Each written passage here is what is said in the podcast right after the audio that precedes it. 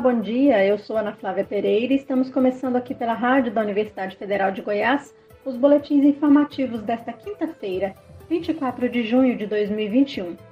Nossa programação você pode acompanhar nos 870m, pelo site radio.fg.br e pelo aplicativo MinUFG.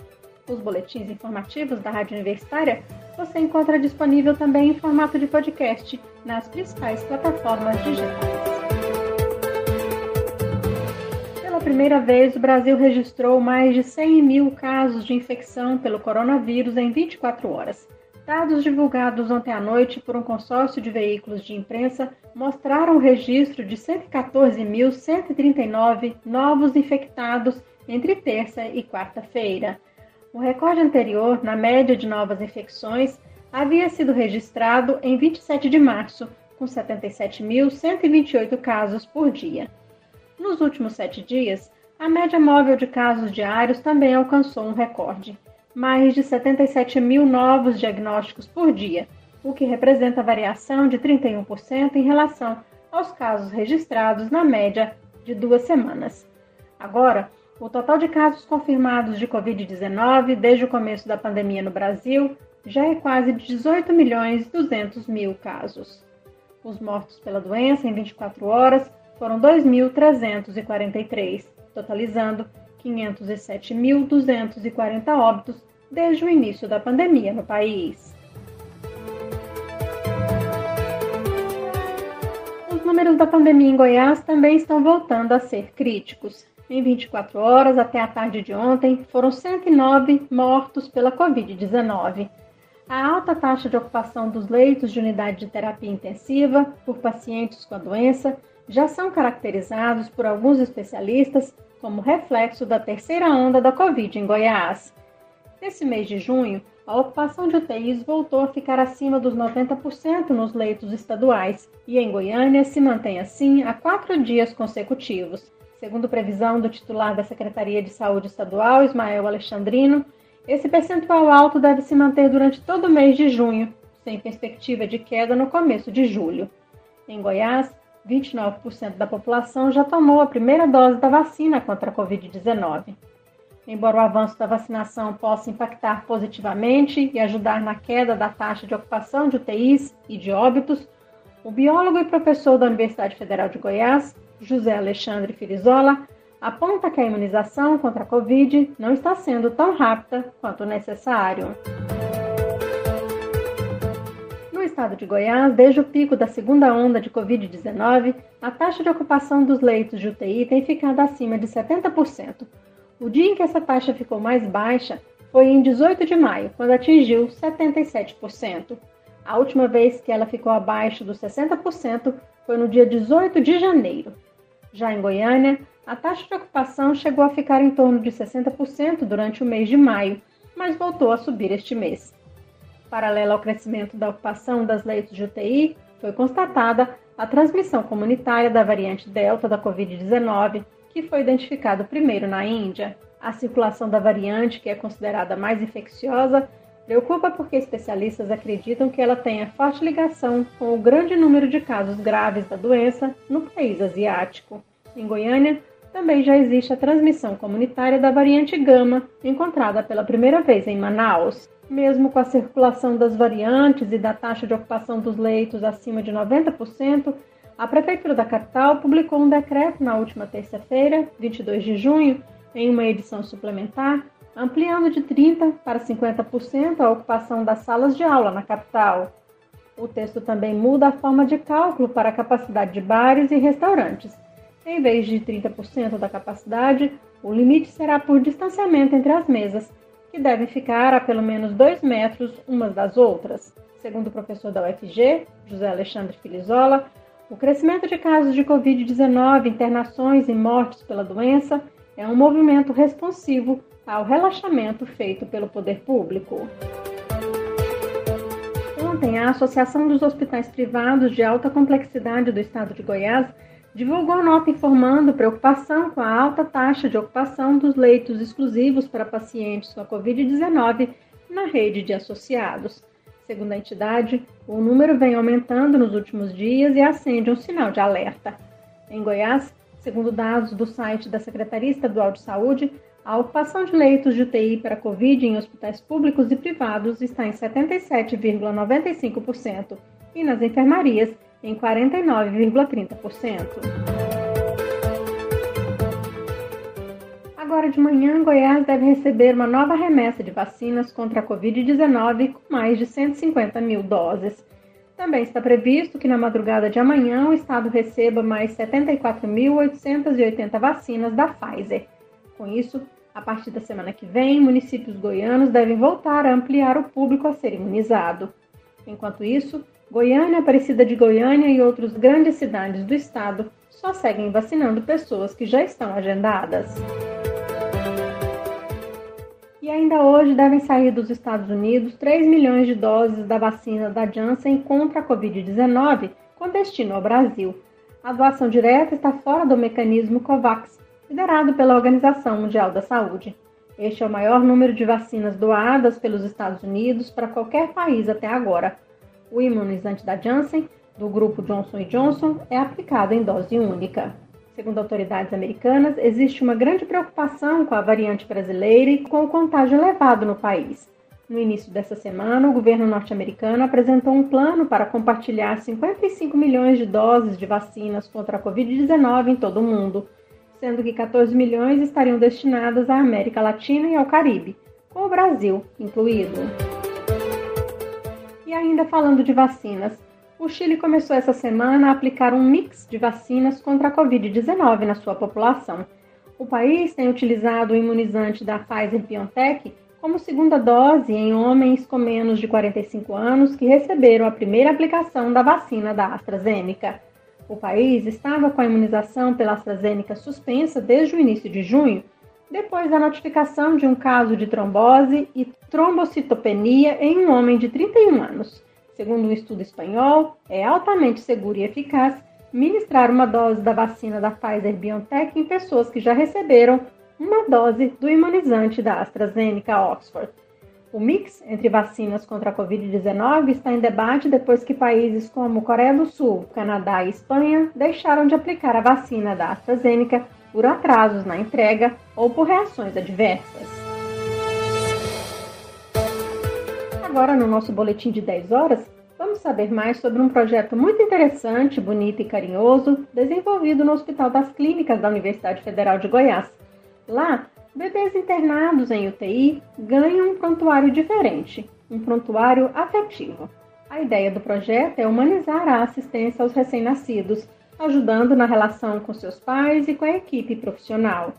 O prontuário afetivo foi inspirado em experiências desenvolvidas em unidades de terapia intensiva com vítimas da Covid-19. E no Hospital das Clínicas da Universidade Federal de Goiás, sua adoção ficou por conta da psicóloga Melissa Viana Teles. Eu conversei com ela e com a mãe de um bebê que há três meses recebe este carinho. Vamos acompanhar a reportagem. Prontuário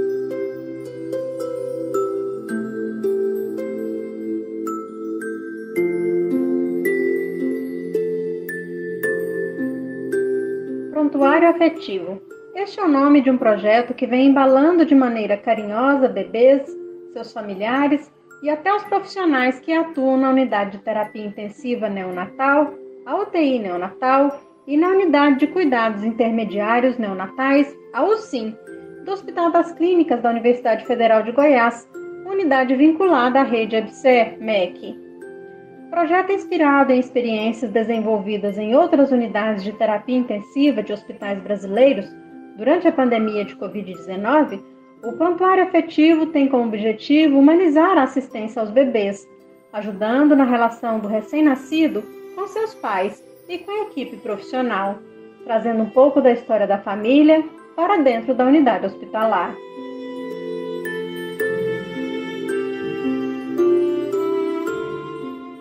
De adotar o prontuário afetivo foi da psicóloga Melissa Viana Teres, que atua há cerca de três anos na UTI neonatal e na UCIM do HC-UFG. E é a Melissa que nos conta mais sobre este projeto. Olá, Melissa, obrigada por conversar com a gente na Rádio Universitária. Eu que agradeço a você, Ana Flávia, pelo convite e pela oportunidade. Melissa, como como surgiu essa ideia de utilizar o prontuário afetivo? Como é que ele funciona? Conta um pouco para gente desse trabalho que você e outros profissionais estão fazendo lá no Hospital das Clínicas da Universidade Federal de Goiás. Bom, a ideia surgiu em março desse ano, ao ler uma reportagem sobre prontuário afetivo em pacientes adultos intubados na UTI, em decorrência da Covid-19. Nessa ocasião, os pacientes estão sedados e as informações contidas ali ajudam a equipe e os familiares a interagirem. Então, pensei que eu poderia adaptar para os recém-nascidos da UTI neonatal. Funciona então da seguinte forma: cada bebê possui um prontuário plastificado para permitir sua correta higienização e nele escrevemos várias coisas. Por exemplo, o significado do nome do bebê, comportamentos que observamos durante sua internação, por exemplo, se gosta de dormir de bruços, é agitado, sonolento, gosta de puxar os fiozinhos se gosta que cante para ele, bem como se possui outros irmãos, com quem ele se parece mais, quem escolheu seu nome. Inserimos também o mêsversário, que é quando o recém-nascido completa um mês de internação, sendo um modo de comemorar a vida do bebê. Melissa, e os pais, a família desses bebês também participam? Como é que, ele, como é, que é essa participação? E eles devem gostar muito dessa ideia, né? Desse prontuário afetivo. Sim, os pais dos bebês são parceiros na elaboração do prontuário afetivo, pois eles são estimulados a pensarem o que desejam registrar. Eles têm gostado bastante dessa ideia porque sentem que nós profissionais nos importamos com o filho dele e com eles mesmos. Então, tem sido um instrumento importante para reaproximar pais, bebê ao trazer um pouco da história da família para dentro da UTI. Além dos pais, é, os profissionais também podem inserir alguma informação, e isso promove uma humanização do cuidado na relação da equipe com o recém-nascido. Então, o bebê ele não é um diagnóstico, mas é um ser humano dotado de uma história e singularidade, e o objetivo desse trabalho é justamente trazer isso.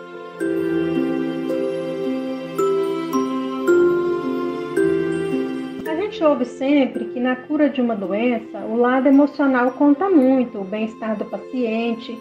Isso vale para o caso dos recém-nascidos e dos adultos, não é, Melissa? Sim, é verdade. Algumas pesquisas na área da saúde e da psicologia nos mostram que o estado emocional da mãe influencia o comportamento do filho. Por exemplo, a mãe que está com ansiedade elevada, ao tocar o seu bebê, poderá deixá-lo agitado, né, ao invés de calmo. Inclusive, no sentido psicológico, nos primeiros meses após o parto, mãe e filho estão emocionalmente em simbiose, como se ainda fossem um só. E aí a internação de um recém-nascido vai acarretar uma ruptura brusca do vínculo dos pais com seu bebê, né? trazendo à tona vários sentimentos, como angústia, medo, ansiedade, sensação de impotência. Então, o prontuário afetivo é uma das formas de tentar essa reaproximação entre eles. E você sabe dizer se esse projeto pode ser levado a outras salas aí do HCUFG? Ele já funciona em outras unidades de saúde? Olha, é um projeto possível de ser levado para as outras unidades, uma vez que possui um custo baixo de apenas elaborar os prontuários. Então, os profissionais que atuarem na unidade poderão se engajar e levar o projeto adiante em seu setor. Com relação às outras unidades de saúde, eu sei que o projeto já funciona na HUB em Brasília, que foi onde eu vi a reportagem, no HGE em Maceió e no Ceará. Melissa, muito obrigada por sua entrevista. Parabéns pelo seu trabalho. Eu que agradeço mais uma vez o convite e a oportunidade de trazer um pouco da experiência na UTI Natal. Obrigada.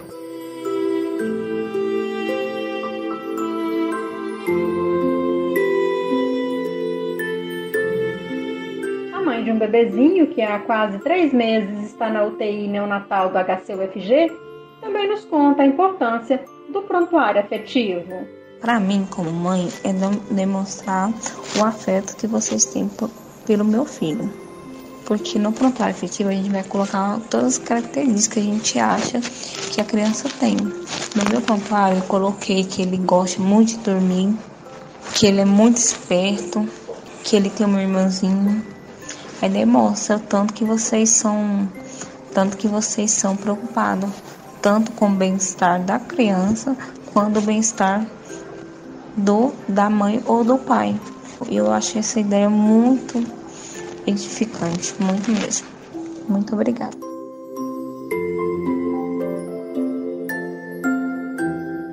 Aqui na Rádio Universitária você pode acompanhar um novo boletim informativo às 11 horas da manhã. Nossa programação você pode seguir pelos 870M, pelo site radio.fg.br e pelo aplicativo MinUFG. Nós também estamos nas redes sociais. Curta nossa página no Instagram e no Facebook. E lembre-se, a pandemia de Covid-19 não acabou. Se precisar sair de casa, use a máscara o tempo todo. Ana Flávia Pereira, para a Rádio Universitária.